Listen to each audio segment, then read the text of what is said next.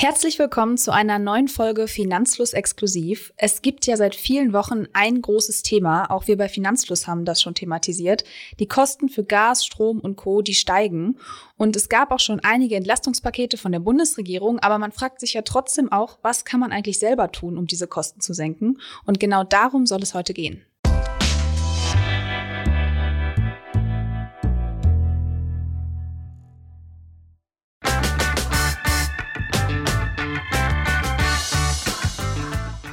Hallo und herzlich willkommen auch von mir. Ich bin Markus und ich spreche heute zusammen mit Jule über Technologien, wie man im Haushalt Geld sparen kann. Bevor wir loslegen, schauen wir aber noch mal kurz, wieso gerade Gas und Strom so teuer werden. Dazu eine Frage an dich, Jule. Wie heizt du eigentlich deine Wohnung? Ja, mit einer Gasheizung und genau das ist auch schon das Problem. Sieben von zehn neuen Heizungen, die 2021 in private Wohnhäuser eingebaut wurden, waren Gasheizungen und laut des Bundesverbands der Energie- und Wasserwirtschaft heizten 2021 knapp die Hälfte aller Haushalte in Deutschland mit Erdgas. Fast 25 Prozent heizen auch immer noch mit Öl. Wir sind also immer noch extrem abhängig von den fossilen Energien wie Gas und Öl. Und jetzt, wo durch den russischen Krieg in der Ukraine Gas knapp werden könnte und auch die russischen Gasimporte ersetzt werden müssen und wir uns ja so richtig in einer Energiekrise befinden, ist das natürlich ein Problem. Denn wie immer, wenn etwas knapp wird, dann wird es auch teurer und zwar für uns alle.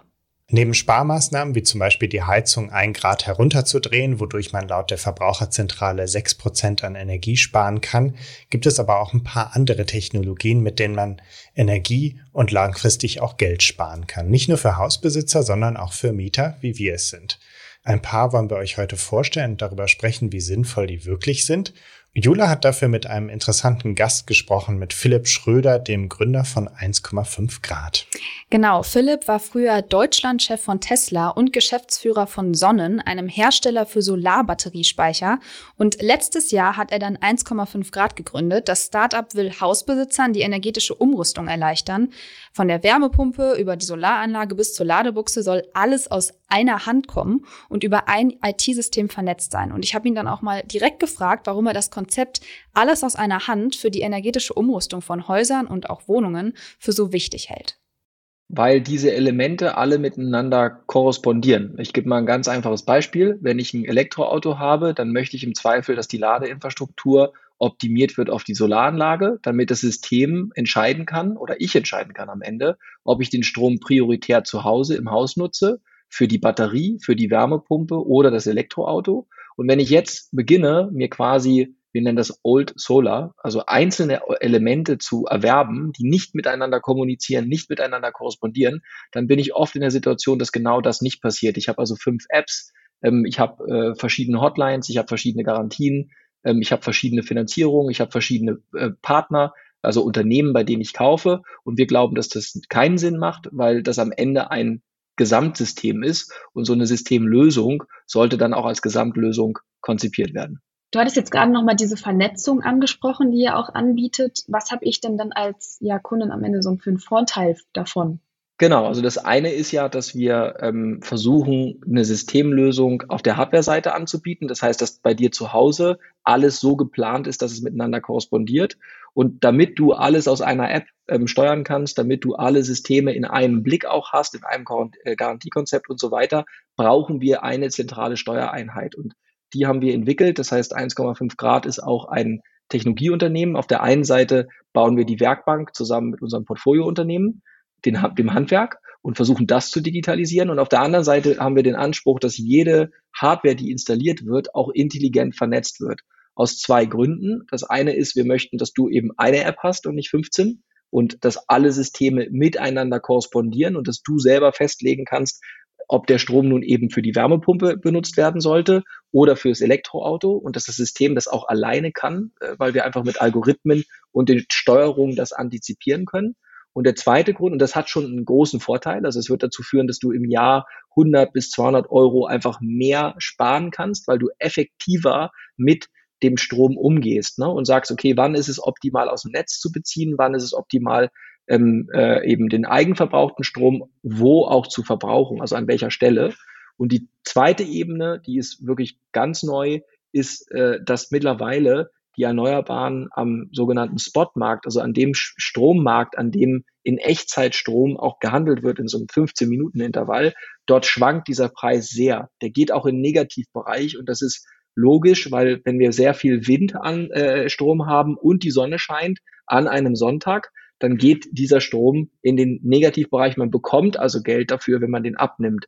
Und das liegt daran, dass der ansonsten abgeschaltet wird. Das heißt, das ist Strom, der wird, kann nicht benutzt werden, weil einfach kein Verbrauch da ist.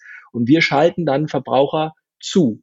Das heißt, in solchen Momenten schalten wir eine Wärmepumpe zu, ein Elektroauto zu, perspektivisch auch den Stromspeicher, das ist regulatorisch noch ein bisschen anspruchsvoller, ähm, oder auch andere flexible Lasten nennen wir das. Und das führt dazu, dass man eben auch hilft, dem Gesamtsystem ähm, Überschussenergie aus den Erneuerbaren zu verwerten und natürlich habe ich dadurch einen sehr großen wirtschaftlichen Vorteil. Ich kann mal ein plastisches Beispiel geben. Wenn unser Geschäftsführer aus Schweden mit seinem Auto, das ist ein Model X, ähm, von Malmö nach Hamburg fährt, dann schafft er das unter Umständen, den ganzen, das ganze Model X mit 100 Kilowattstunden ähm, zu beladen für einen Euro. Also für einen Cent die Kilowattstunde. Und das macht er, weil er eben in der Lage ist, über unser Backend den niedrigsten Strompreis abzupassen. Ne? Und das macht das System auch automatisiert. Das heißt, wir garantieren den Kunden, damit es nicht so komplex ist am Ende, den garantieren, wir garantieren den Kunden im Jahr 700 Euro ähm, äh, äh, Vorteil gegenüber einer Photovoltaikanlage mit Wärmepumpe und Ladeinfrastruktur ohne Heartbeat. Ne? Das heißt, dass das ist das, was wir wirklich spannend und toll finden, dass ein solches System nicht einfach Old Solar mäßig vor sich hin Strom ins Netz pinkelt, ja, sondern dass wir es intelligent miteinander vernetzen und diese flexiblen Lasten dafür benutzen, um noch mehr Vorteile für unsere Kundinnen zu generieren. Und wenn man das über 20 Jahre mal annimmt und hochrechnet, diese 700 Euro, zahlt Heartbeat quasi das gesamte System. Und das ist ein wirkliches Alleinstellungsmerkmal und zeigt nochmal ganz prägnant auch, dass die Vernetzung in den Strommarkt rein, also das auch, auch das Schauen auf, auf Marktsignale Dritter, nicht nur zu Hause, dass das super wichtig ist, erstens für die Integration der Erneuerbaren, aber eben auch wirtschaftlich relevant ist. Und da gibt es zum Beispiel Tibba aus Schweden, die haben da auch eine Riesenrunde gerade äh, geclosed, genau auf diesem Case. Und es ist ja auch ein No-Brainer zu verstehen, dass in Zukunft man dann Strom verbrauchen sollte, wenn es zu viel gibt. Und das kann Heartbeat halt gleich mit. Heartbeat gibt es auch kostenlos für unsere Kunden. Das heißt, dass wir sagen, nein, wir müssen von Anfang an das ganzheitlich aufstellen, weil wir glauben, dass dadurch die Refinanzierung der, der Anschaffung schneller geht, die Convenience für den Kunden höher ist und das Ganze auch einfach cooler und geiler ist. Und das ist ganz, ganz wichtig. Deswegen ist Heartbeat für uns noch ein, ein Herzensanliegen, wie der Name ja schon sagt. Genau, das ist, glaube ich, noch ein weiterer Punkt, warum wir alles aus einer Hand anbieten wollen und müssen. Magst du uns auch noch mal erzählen, wie du selbst überhaupt auf dieses Thema gekommen bist? Also wenn man sich deine Laufbahn anschaut, dann äh, beschäftigst du dich ja nicht erst seit gestern, gerade mit dem Thema Solarenergie.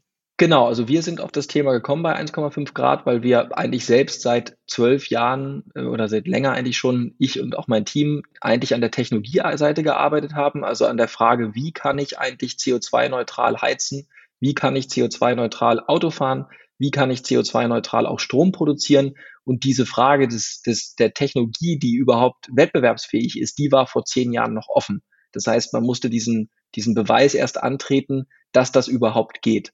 Heute ist dieser Beweis längst erbracht. Das heißt, alle diese Technologien, die Wärmepumpe im, im Heizbereich, das Elektroauto, gerade in Kombination mit einer Solaranlage, aber auch der Solarstrom, sind alle günstiger, bei weitem günstiger als die fossilen Wettbewerber. Und jetzt merken wir, es geht darum, es vor allem in der Umsetzung hinzubekommen. Das heißt, dass eigentlich keine Werkbank da ist, also kein performantes Unternehmen, was in der Lage ist, millionenfach diese Prozesse, Logistik, Planung, Installation, Warehousing, alles, was dazugehört, ähm, äh, aus einer Hand anzubieten. Und deswegen haben wir gesagt, das, das müssen wir machen, weil ansonsten mit allem Geld und aller Technologie wir feststecken in einem Umsetzungsdilemma. Und ähm, daher kommen wir und wir sehen dort auch Riesenpotenziale, ähm, weil das Fachhandwerk, was ja jetzt quasi zufällig ähm, diese Aufgabe in den, in den Schoß gelegt bekommt, ähm, natürlich auch bei Weitem nicht so aufgestellt ist. Und deswegen, da gibt es viel zu tun und viel zu optimieren, sowohl aus Kundensicht, dass es angenehmer, schneller, besser und günstiger wird, aber auch für die Unternehmen selbst, weil dort wurde sehr, sehr wenig digitalisiert, da gibt es we wenig Talent, wenig Diversität und auch wenig in Integration Richtung zum Beispiel Internet of Things. Und so kamen wir auf die Idee und glauben tatsächlich, dass das das relevanteste Problem ähm, der nächsten fünf bis zehn Jahre ist, wie schaffen wir das, dass jeder, der möchte, jeder, die möchte, rechtzeitig noch, deswegen ja auch 1,5 Grad, umsteigen kann und darf bleiben wir auch gerne mal direkt dabei, also wirklich bei der Umsetzung, weil die Kosten für Gas und Strom, die haben ja dazu geführt eben, dass viele am liebsten gleich morgen ihr Haus energetisch umrüsten wollen.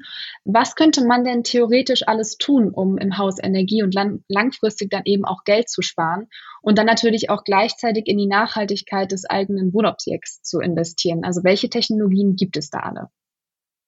Also es ist am, am Ende so, dass wir folgendes Phänomen sehen, alles wird elektrifiziert und das ist auch in der Regel günstiger. Das heißt, ähm, eigentlich wird das Auto, das Fahren wird elektrifiziert, dafür brauche ich Ladeinfrastruktur, für Ladeinfrastruktur und ein elektrisches Auto brauche ich Strom.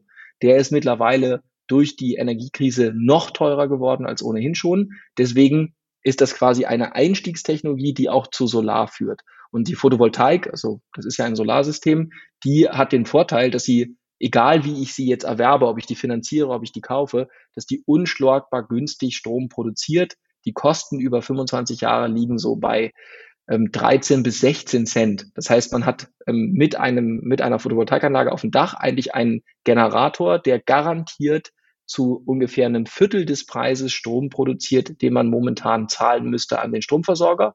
Und man hat ja auch keinerlei Volatilität und Inflationsrisiken mehr, wenn erstmal das System installiert ist. Und deswegen ist Solar so ein bisschen der Motor, der alles antreibt. Das ist quasi die, die, die, das kleine Kraftwerk, mit dem man dann beginnen kann, sowohl den Stromverbrauch selbst äh, ähm, äh, darzustellen, aber natürlich auch die Mobilität zu unterstützen. Das heißt, dass das Elektroauto noch günstiger wird gegenüber dem Verbrenner und natürlich zusätzlich, und das ist so der Trumpf, Richtung Wärmepumpe zu gehen, ähm, allerdings ist die Wärmepumpe nochmal ein wirklich eigenes Thema. Das ist auch die Elektrifizierung. Also statt Ölheizung, statt ähm, Gas habe ich eben eine ähm, Luftwärmepumpe, die sowohl im Sommer kühlt, aber auch im Winter wärmt.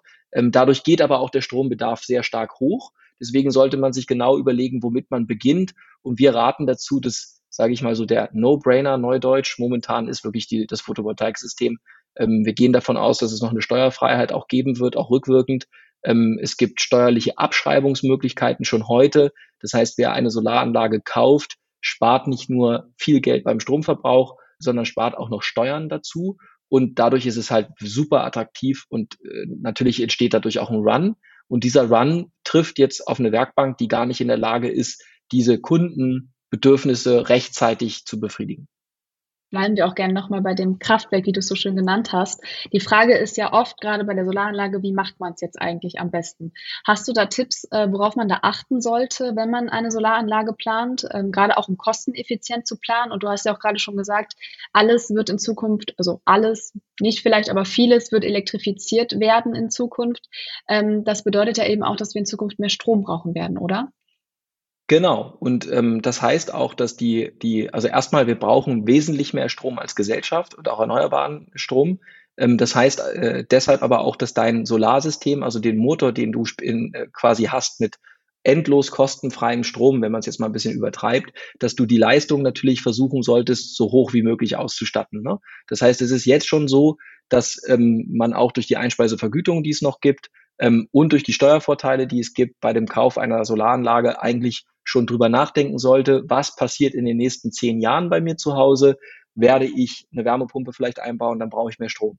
Habe ich schon ein Elektroauto, plane ich eins, dann brauche ich noch mehr Strom. Und das sollte einfließen in die Kalkulation, wie groß das System ist. Das heißt, man sollte auf jeden Fall versuchen, sich eine Beratung zu holen, die jetzt nicht nur so ein bisschen installieren und wegrennen macht, also schnell irgendwie eine Solaranlage installieren möchte, sondern man sollte wirklich sich die Zeit nehmen, einmal zu überlegen, was brauche ich eigentlich an Energie, an Strom über die nächsten zehn Jahre. Und das hat dann auch einen Rückkopplungseffekt, ähm, welche Technologie ich wähle. Also ein ganz einfaches Beispiel zum Beispiel ist, dass wenn man mit Mikrowechselrichtern arbeitet, anstatt mit Stringwechselrichtern, das kann jeder mal nachlesen, den es interessiert, ähm, dann hat man deutlich mehr Möglichkeit, nachher auch modular nachzurüsten. Das heißt, die Solaranlage kann mitwachsen. So. Und solche Informationen haben die meisten Verbraucherinnen gar nicht. Das heißt, dass gerade viele Leute zu schnell sich von einem Anbieter überzeugen lassen und deswegen auf jeden Fall mehrere Anbieter sich anschauen, auf jeden Fall wirklich verstehen, was ist mein Strombedarf, den ich haben werde, drüber nachdenken, ob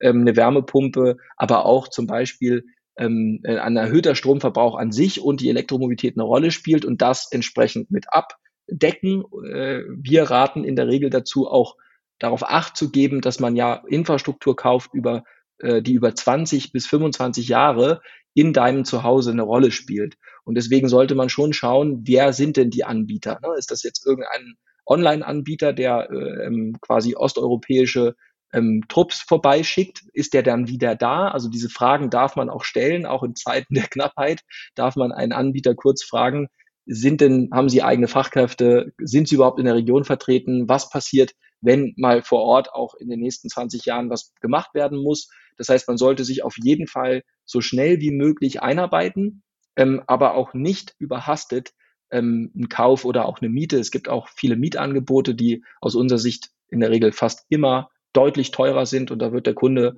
am Ende ein bisschen vorgeführt, weil es eben zu wenig Knowledge gibt im Markt, da einfach vergleichen. Das ist immer noch das alte Dogma, ähm, ein bisschen drauf achten, ähm, was ist das für ein Anbieter, woher kommt der, wer steht dahinter ähm, und kann dieser Anbieter auch bei Fragen, die über die Solaranlage hinausgehen, mir helfen oder nicht. Ja, über die Solaranlage hinaus ist ein gutes Stichwort, denn eine große ja, Frage bei, bei einer Solaranlage, ähm, wenn die auf dem Dach ist, ist natürlich auch, brauche ich einen Stromspeicher im Keller zum Beispiel. Ähm, also der dann eben die Solarenergie speichert, wenn man sie gerade nicht direkt verbraucht. Wie siehst du das? Ist ein Stromspeicher ein Must-Have und worauf sollte man dann da auch wieder achten? Aus meiner Sicht ist es ein, ein Must-Have ist es nicht, aber es ist ein man sollte es, aus meiner Sicht spricht vieles dafür, das zu, zu, zu tun. Das hat einfach damit zu tun, dass der Netzbezug ähm, oder sage ich mal die Nutzung des eigenen Stroms einfach unmöglich wird nachts, wenn man keinen Stromspeicher hat. Ähm, es gibt mittlerweile Möglichkeiten, natürlich das Elektroauto auch direkt zu beladen. Das heißt, es gibt schon oder auch die Wärmepumpe. Das heißt, man sollte auch dort schauen, habe ich genügend Überschussstrom überhaupt übrig, ähm, wenn ich zum Beispiel plane, mein Elektroauto aus der Solaranlage zu, äh, zu speisen, damit es Sinn macht. In der Regel ist das aber so, weil eben der Stromverbrauch deutlich hochgehen wird. Die Anlagen, die mittlerweile gebaut werden, haben Hochleistungsmodule, da kommt viel Strom runter. Das heißt, ich würde mal sagen, in 80 Prozent der Fälle macht es Sinn, einen Stromspeicher zu haben. Ähm, und dort gibt es zwei relevante Fragen, die man sich stellen sollte. Das eine ist, möchte ich einen Stromspeicher haben, ähm, wo es darum geht, den, den Vorteil der solaren Stromerzeugung während des Tages in die Nacht zu bringen. Dann geht es wirklich darum, sage ich mal, nur darum, in Anführungszeichen, diese Pufferung so günstig wie möglich darzustellen. Da ist am Ende ja auch ein, ein Zahlenspiel und da würden wir immer empfehlen, auf Sicherheit achten, also was für eine Zelltechnologie ist es. Da gibt es ganz verschiedene Zelltypen. Einige sind sicherer, andere sind weniger sicher. Die kann man recherchieren und das ist dann eigentlich die einzig relevante Frage. Also dass man sagt, okay, ich, ich möchte, ich, in der Regel 80 Prozent der Kunden sollten sich den anschaffen, dann einmal darauf achten, was ist das für ein Produkt, ähm, wieder auf die Anbieterwahl achten und auf die, die Sicherheitsaspekte. Da empfehlen wir Lithium-Eisenphosphat, weil das einfach nicht in dem Sinne brennbar ist wie, wie eine NMC-Zelle. Das ist das größte Thema, ähm, was es dort gibt. Und genau, dann gibt es die zweite Kategorie von Speichern. Das wollen ganz viele Menschen gerade haben. Das ist die quasi eine Notstromfunktion. Ne? Also das Netz bricht zusammen. Ähm, äh, und jetzt möchte ich mein Haus quasi weiterhin betreiben können aus dem Solarstrom. Das ist deutlich komplexer, als die meisten sich das vorstellen. Jeder möchte das emotional, aber oft ist es so, dass die Batterien das auch gar nicht können, weil die Batterie braucht dann eine Leistung, die so groß ist, dass sie quasi die Herdplatte, ähm, den Fernseher, ähm, vielleicht das Auto, was geladen werden soll, die Beleuchtung, alles auch gleichzeitig noch abdecken kann. Und das würde dann dazu führen, dass man bei diesen Anlagen sehr stark überdimensionieren muss. Und da muss man sich die Frage stellen, ob man diesen Preis dann auch bezahlen will. Es gibt Kunden, die das machen möchten. Ähm, äh, wirtschaftlich kann man das nicht begründen, weil äh, äh, es gibt ähm, einfach in Deutschland zu selten Stromausfall. Selbst in der Diskussion heute reden wir über Minuten ja, ähm, oder vielleicht mal mehrere Stunden im Jahr. Und der Mehraufwand ähm, und auch die Frage, ob es dann im Ernstfall auch wirklich funktioniert, weil dieser Speicher muss das Stromnetz effektiv simulieren, ansonsten geht die Solaranlage auch gar nicht mehr, die produziert dann gar keinen Strom da muss man schon ziemlich viel Zeit investieren. Das muss man auch mit Fachbetrieben machen. Da gibt es spezielle Produkte für und die sind deutlich teurer. Insofern sollte man da immer äh, besonders vorsichtig sein. Es gibt oft diesen emotionalen Wunsch. Aus einer Wirtschaftlichkeitsbetrachtung heraus ist der Stromspeicher für die Verbringung von günstigem Solarstrom in die Nacht definitiv günstiger und wirtschaftlicher.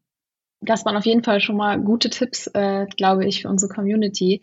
Ich weiß auch selber auch von Freunden, von Bekannten, von meinen Eltern, die gerade dabei sind, äh, irgendwie das Haus umzurüsten, dass das nicht nur wahnsinnig viel Aufwand ist, sondern auch wirklich an die Nerven geht. Also gerade, weil man ähm, viele Informationen sich erstmal suchen muss, viele verschiedene Meinungen. Du hast auch gesagt, äh, man soll sich da auch echt mit Experten auseinandersetzen ich habe manchmal das Gefühl, dass bei einigen so das dann auf die Motivation geht und viele auch frustriert sind. Was gibst du äh, ja den Menschen mit, die da gerade in diesem Prozess stecken und sich vielleicht auch wirklich noch am Anfang befinden? Ich würde sagen, dass das ist ein bisschen so wie beim mit dem Hausbau auch. Ne? Es gibt ja Anbieter am Markt, die versuchen, das sehr günstig und äh, Entschuldigung, sehr, sehr simpel zu machen. Ne? Also es gibt zum Beispiel Mietmodelle, da wird dir gesagt, hier unten links kannst du unterschreiben und wir machen den Rest. Ähm, das führt dann aber dazu, nach unserer Erfahrung, dass diese Mieten, die ich da bezahle, über 20 Jahre, ähm, nachdem man eben schnell eine Unterschrift geleistet hat, und die machen dann wirklich alles. Ne? Die wählen das Produkt aus, die setzen es auf Dach drauf, die machen die ganzen Anmeldungen, das machen die alles komplett. Aber was du tatsächlich verlierst, ist auf der anderen Seite das, was mit dem Eigentum verbunden ist. Und das ist die Einspeisevergütung, die steuerlichen Abschreibungen. Und auch ohne diese Möglichkeiten ist die Anlage einfach über 20 Jahre dreimal teurer, als wenn du sie erwerben würdest, auch mit einer Bankfinanzierung. Und deswegen ist es wie so oft im Leben, wer sich um nichts kümmern will, braucht dann natürlich Partner, die das tun. Wir tun das auch, aber es ist immer schon so, dass der Kunde aus meiner Sicht, also meine Empfehlung an Hauseigentümer wäre wirklich, versucht euch ein bisschen damit zu beschäftigen. Das ist, ähm, wer ein Haus selber schon mal gebaut hat, verschiedenste Gewerke ähm, gemanagt hat, der wird wissen, ich sollte nicht einfach den erstbesten, billigsten Anbieter nehmen, der mir irgendwas erzählt, sondern es macht Sinn, für diese Entscheidung sich ein bisschen einzuarbeiten. Wer das gar nicht möchte, kann ähm, Anbieter ansprechen, die das alles komplett anbieten. Also bei uns ist es zum Beispiel auch so, dass die, ähm, dass wir versuchen, also über die Planung, die Beratung, ähm, äh, die Installation, die Netzanmeldung, das wird auch alles von uns gemacht. Auch im Fall, dass ich Eigentümer werde. Das heißt, es gibt da eigentlich keinen Unterschied zu einer Mietanlage. Da wird auch alles extern gemacht. Trotzdem braucht natürlich auch wir als Betrieb brauchen bestimmte Informationen. Und das liegt auch an dem Prozess an sich. Ne? Es geht, geht da um äh, die Netzanmeldung beim, äh, bei den äh, Netzanbietern. Da können wir nichts machen. Also das können wir nicht schmerzfreier machen. Das heißt, viele dieser, dieser bürokratischen Hürden, die so nervig sind, ähm, die sind eben Hürden, die von der Politik noch nicht beseitigt worden sind. Und da würde ich einfach sagen, ähm, da muss man aus meiner Sicht dann durch. Ähm, das ist auch schon deutlich besser geworden. Das heißt, die, den Support, den man heute bekommt, gerade bei den größeren Anbietern, der ist schon, der geht schon sehr weit. Und trotzdem ist es natürlich ein Projekt und man darf ja auch nicht vergessen, man greift ein ins Gebäude. Das heißt, das Dach wird ähm, besetzt über 20 Jahre. Äh, es, es ist einfach nicht, es ist kein mal eben so Projekt. Ne? Und ähm, deswegen würde ich auch sagen, ähm, man sollte sich nicht zu viel vormachen und sich einmal damit beschäftigen. Wer das überhaupt nicht will, ähm, der kann aus meiner Sicht auch sagen, ich mache jetzt eine Miete. Der wird aber damit leben müssen, dass er vielleicht drei Jahre später oder fünf Jahre später eine Anlage auf dem Dach hat, die ihm nicht gehört, feststellt, dass sie sehr, sehr viel teurer war und sich dann später ärgert und auch merkt, dass zum Beispiel die Produkte gar nicht die waren, die man gebraucht hätte. Ne? Deswegen ja, man kommt nicht drum herum, man wird sich ein bisschen damit auseinandersetzen müssen und das sollte man auch.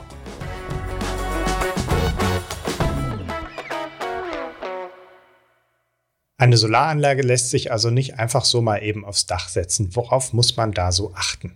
Also zuerst muss eine Energieberatung stattfinden, um die baulichen Voraussetzungen zu checken, zum Beispiel durch Ingenieurinnen. Und erst dann kann die Anlage tatsächlich geplant werden. Da sollte man dann auch berücksichtigen, dass der Strombedarf in Zukunft steigen wird, zum Beispiel wenn man sich ein E-Auto kauft. Und als nächsten Schritt sollte man dann prüfen, ob es Fördermittel gibt und diese dann natürlich auch gegebenenfalls beantragen. Mehr dazu später, aber so viel sei schon mal gesagt, das kann ganz schön dauern. Es gibt momentan lange Wartezeiten, die sich bis zu einem Jahr hinziehen können, eben weil Handwerker zur Montage fehlen, aber auch weil es lange Lieferzeiten beim Material gibt. Ganz spannend, man kann Solaranlagen auch mieten. Das kostet etwa 60 bis 200 Euro monatlich. Über die Jahre ist es meistens aber teurer als eine Anlage einfach zu kaufen. Stellt sich die Frage, kann ich damit sogar was verdienen, wenn ich den Strom einspeise? Ja, also Solarstrom einzuspeisen hat sich jetzt zuletzt nicht besonders gerechnet, weil man weniger bekommen hat, als der Strom am Markt tatsächlich wert war. Deshalb soll es künftig eine neue Regel für die Einspeisevergütung geben. Wer den Strom seiner PV-Anlage dann vollständig einspeist, soll künftig bis zu 13 Cent pro Kilowattstunde Förderung erhalten. Da braucht es aber noch eine Freigabe der EU-Kommission. Und wer den Strom auch selbst nutzt, der bekommt weniger Geld und auch ganz wichtig, wer den Strom einspeist und so eben von dieser Einspeisevergütung profitiert, hat keinen Anspruch auf andere Fördermittel. Das heißt, es lohnt sich, den Strom möglichst komplett zu verbrauchen, was aber nicht unter jeden Umständen immer möglich ist. Kommen wir zum Thema Heizen ohne Gas für Hausbesitzer und da gibt es die Möglichkeit der Wärmepumpe. Jule, was bringt sie und was ersetzt sie? Also eine Wärmepumpe funktioniert im Prinzip wie ein Kühlschrank im Sommer und umgekehrt im Winter. Wenn es draußen kalt ist und man heizen möchte, entzieht die Wärmepumpe der Umgebung außerhalb des Hauses Wärme und ja, sie kann dann eben eine Gas- oder eine Ölheizung ersetzen, weil sie dann eben das Wasser erwärmt und dadurch dann natürlich äh, die Heizung auch warm werden im Haus. Jetzt ist so eine Wärmepumpe natürlich nicht überall geeignet. Ähm, wie kann man das testen? Ja, also ob das eigene Haus jetzt für eine Wärmepumpe geeignet ist, kann man tatsächlich testen und zwar indem man die Vorlauftemperatur seiner Heizung misst. Wärmepumpen lassen sich nämlich am effizientesten bei Vorlauftemperaturen unter 50 Grad betreiben und dafür muss man dann einfach mal bei der Vorlauftemperatur der Heizung auf 50 Grad stellen und dann alle Thermostate an allen Heizkörpern im Haus voll aufdrehen und schauen, ob diese Räume, die dann eben auch beheizt werden sollen, alle warm werden. Und falls das geht, dann eignet sich das Heizsystem zur Installation einer Wärmepumpe. Das Problem ist nämlich, umso höher die Vorlauftemperatur liegt, desto mehr Strom braucht man, desto teurer wird es dann auch eben wieder mit einer Wärmepumpe. Was äh, sind das denn dann für Heizungen, die mit so sehr niedrigen Vorlauftemperaturen auskommen könnten? Also generell gilt, in Neubauten und gut gedämmten Häusern ist der Einbau einer Wärmepumpe in der Regel kein Problem. Schwieriger wird es dann bei älteren Häusern, bei denen man beim Bau noch nicht auf Energieeffizienz und Co. geachtet hat und die eben auch alte Heizkörper haben, die dann eben nicht so gut geeignet sind.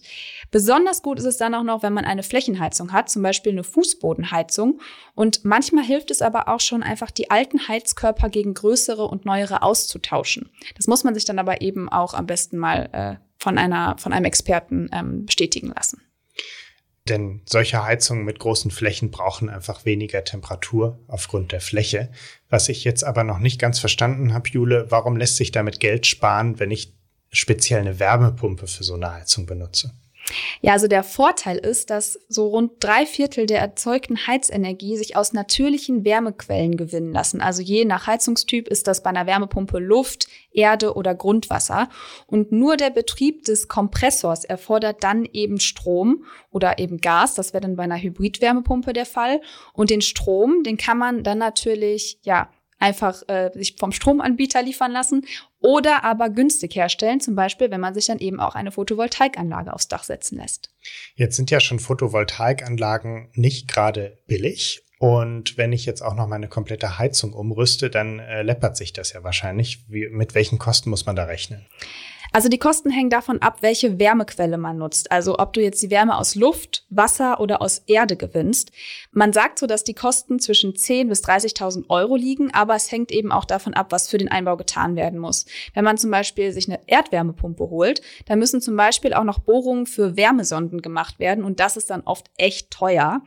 Die Anschaffungskosten sind also auf den ersten Blick recht hoch, aber dafür sind die Betriebskosten relativ niedrig, denn die durchschnittlichen Stromkosten für eine Wärmepumpe in einem Einfamilienhaus liegen bei so 400 bis 800 Euro im Jahr, abhängig vom Strompreis natürlich. Deswegen ist es eben auch einfach ideal, wenn man eine Solaranlage auf dem Dach hat und den Strom für den Betrieb direkt von dort nutzen kann.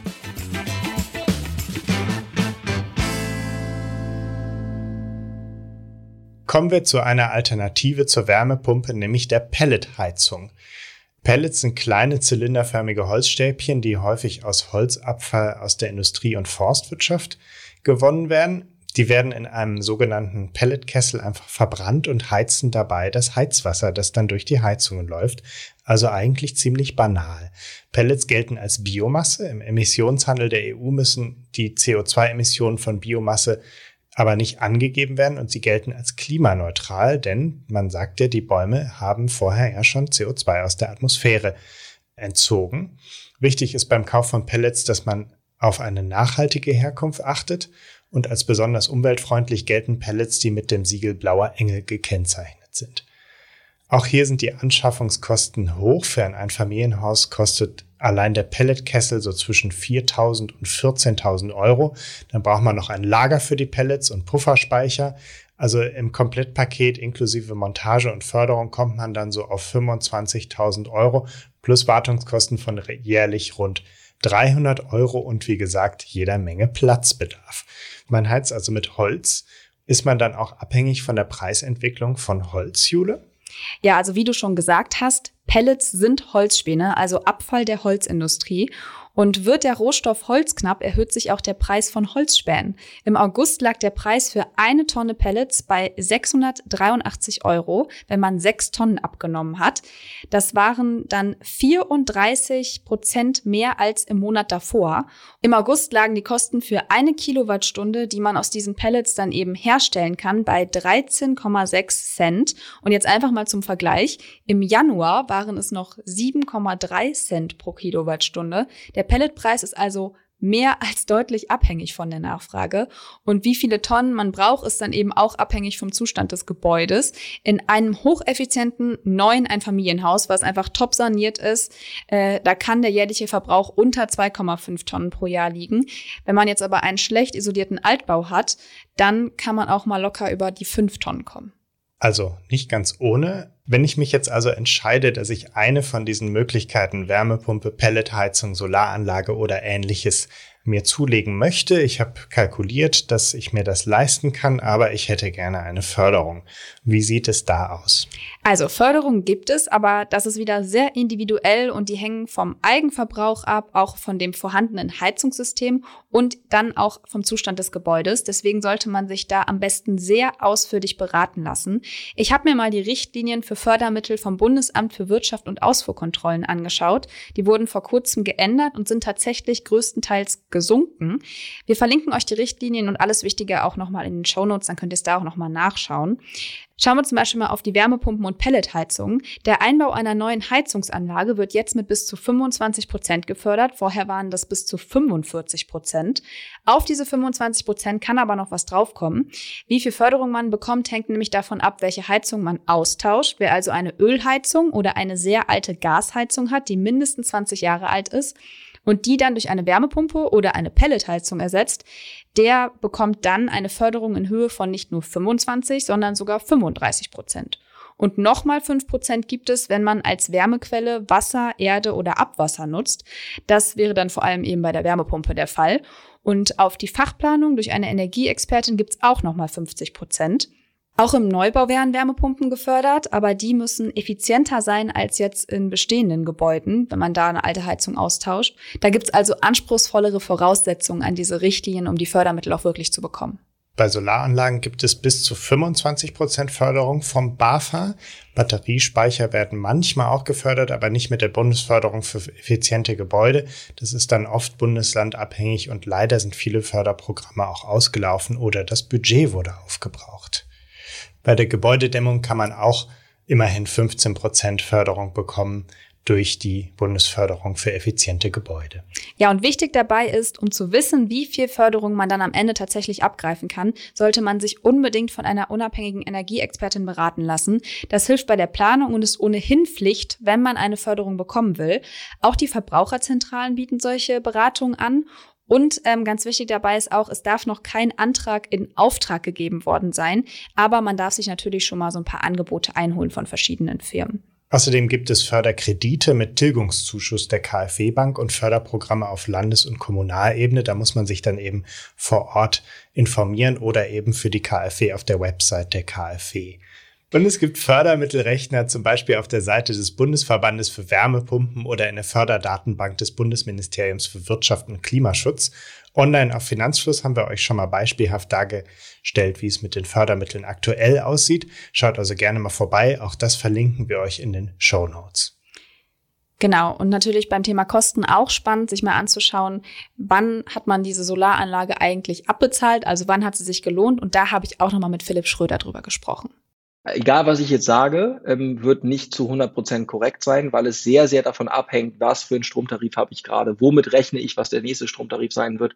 Aber wenn wir mal davon ausgehen, dass die Hörer, die jetzt zuhören, auch davon ausgehen, dass ihr nächster Stromtarif um und bei 50, 60 Cent liegt. Und das wird nach den Erhöhungen der untere Rand sein. Wer will, kann mal bei Verivox gucken in seiner Region im Vergleichsportal. Da sieht man so alles zwischen ja, Ende 40 Cent bis hoch zu 70, 80 Cent die Kilowattstunde. Das ist eine Verdopplung der alten Preise. Ähm, und wenn ich äh, davon ausgehe, dass das meine Stromkosten sind, die auch dann nicht mehr steigen, die Inflation nicht berücksichtigt wird und man die statisch quasi einloggt, dann ist es so, dass ein durchschnittlicher Haushalt, also ein Eigenheim mit äh, zwei Kindern zum Beispiel, die werden ähm, sicherlich um die 70 bis 80.000 Euro an Strom sowieso ausgeben, auch ohne ein Elektroauto, das sie noch anschaffen, auch ohne eine Wärmepumpe. Und deswegen ist es, ist es, ist das äh, Interessante daran, dass mittlerweile die Finanzierungskosten, und das ist das Entscheidende, die Finanzierungskosten bei der Bank trotz höherer Zinsen sind unter den Ersparnis. Und deswegen machen das auch so viele Menschen, weil man kann natürlich sagen, man, ich nehme das Geld aus meinem, aus meinem Kopfkissen äh, raus und zahle Cash, das können aber nicht alle. Wenn man aber jetzt zur Bank geht, wird die Bank, gerade die Hausbank, immer mitmachen, aus dem einfachen Grund, dass die Finanzierungskosten des Systems, da gibt es auch noch KfW-Zuschüsse und so weiter, immer schon unter den Stromkosten liegen. Das heißt, der Haushalt wird sofort entlastet. Und das ist, glaube ich, die wichtigste Nachricht. Wer es finanziert, über 10, 15, sogar 20 Jahre, der wird in der Regel sofort eine Einsparung haben. Ne? Ähm, und das ist, glaube ich, das Entscheidende, dass man das weiß. Ähm, äh, das nimmt das Argument auch vom Tisch, dass ich mir die Frage stelle, sind es jetzt sieben Jahre, acht Jahre, neun Jahre, wenn ich es selber vorab bar bezahle? Jetzt kann man es so kalkulieren, dass eben die Finanzierungskosten sofort unter der Belastung vom Stromversorger liegen. Und das ist großartig und ähm, macht es auch vielen ja, Kunden einfacher, sich dafür zu entscheiden. Ähm, auch dort muss man allerdings natürlich mit der Bank sprechen und sich diese Finanzierung auch sichern. Genau, das stimmt definitiv. Und äh, ich glaube, wenn man das wirklich mal richtig ausrechnen möchte, ob sich das lohnt, dann äh, geht das sowieso nur grob, aber sollte man auf jeden Fall mal machen, einfach auch um zu wissen, äh, wie das mit den eigenen Finanzen aussieht, weil es eben schon eine große De Investition ist. Das, was äh, Hörer jetzt einfach machen können, ist ja das Einfachste überhaupt ist, ähm, auf, äh, auf eine Anbieterwebseite gehen und sich einfach mal ein Proforma-Angebot holen und dann sich eine Finanzierung anschauen. Ne? Und das geht auch relativ schnell. Das heißt, man kann mit einem Zeitinvest von 10 Minuten, 15 Minuten, ähm, zum Beispiel auch bei uns, aber auch bei anderen Anbietern, einfach sich ein Proforma-Angebot holen und dann sieht man schon mal ungefähr von zwei, drei Anbietern, wo liege ich denn preislich und äh, dann ist es relativ überschaubar, ähm, da helfen wir auch. Das heißt also, bei uns kann man auch ähm, darum bitten, dass man diese Finanzierungsoptionen mal beispielhaft gerechnet bekommt und dann findet man innerhalb von 15 bis 20 Minuten mit uns raus, wie sehr sich das rechnet oder ob es zum Beispiel technisch auch nicht möglich ist. Das heißt, wer eine halbe Stunde investiert, wird danach relativ klar wissen, was sind die Gestehungskosten, also was müsste ich bar in die Hand nehmen, um es zu kaufen, was wäre meine Finanzierungsoption und wie viel spare ich individuell ein in meinem Fall. Und das sollte man machen. Das geht ziemlich zügig.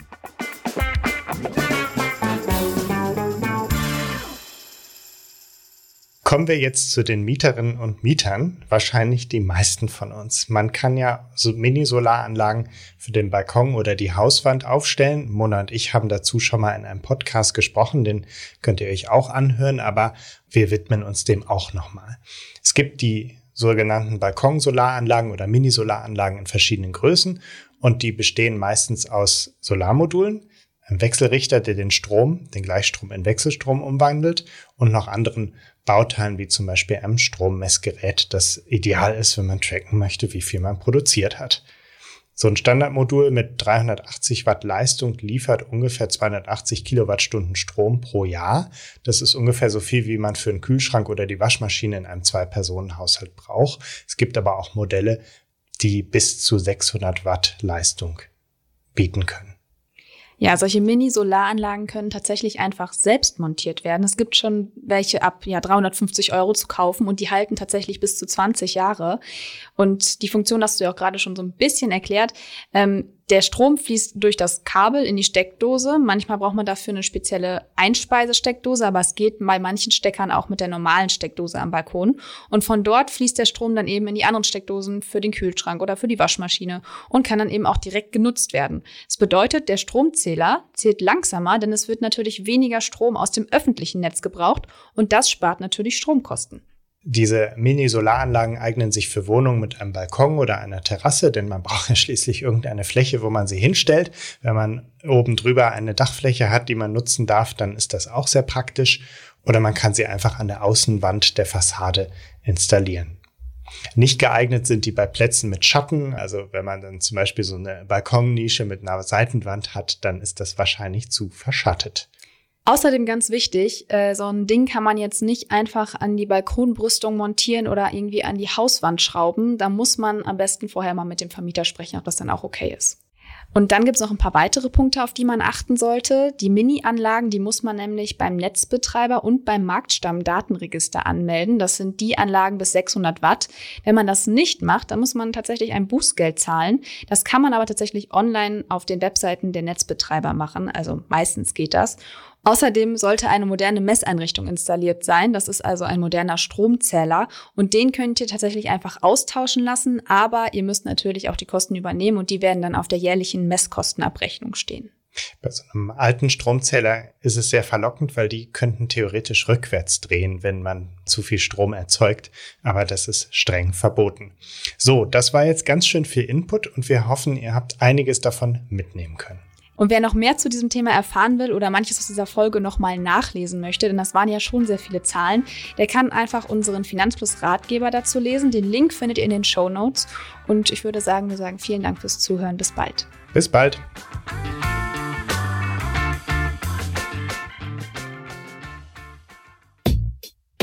Ich hoffe, diese Podcast-Folge hat dir gefallen. Wenn ja, dann zöger doch nicht in deinem Umfeld über diesen Podcast zu sprechen, bei Freunden und Bekannten. Ich denke, es gibt auch in deinem Umfeld viele Menschen, die sich für das Thema finanzielle Bildung interessieren oder interessieren sollten. Wenn du auf iTunes bist, würden wir uns auch freuen, wenn du uns eine positive Bewertung dalässt. Das hilft uns, den Podcast noch einfacher auffindbar zu machen. Alle wichtigen Links und Verweise findest du wie immer in den Show Notes zu diesem Podcast. Vielen Dank fürs Zuhören und bis zum nächsten Mal.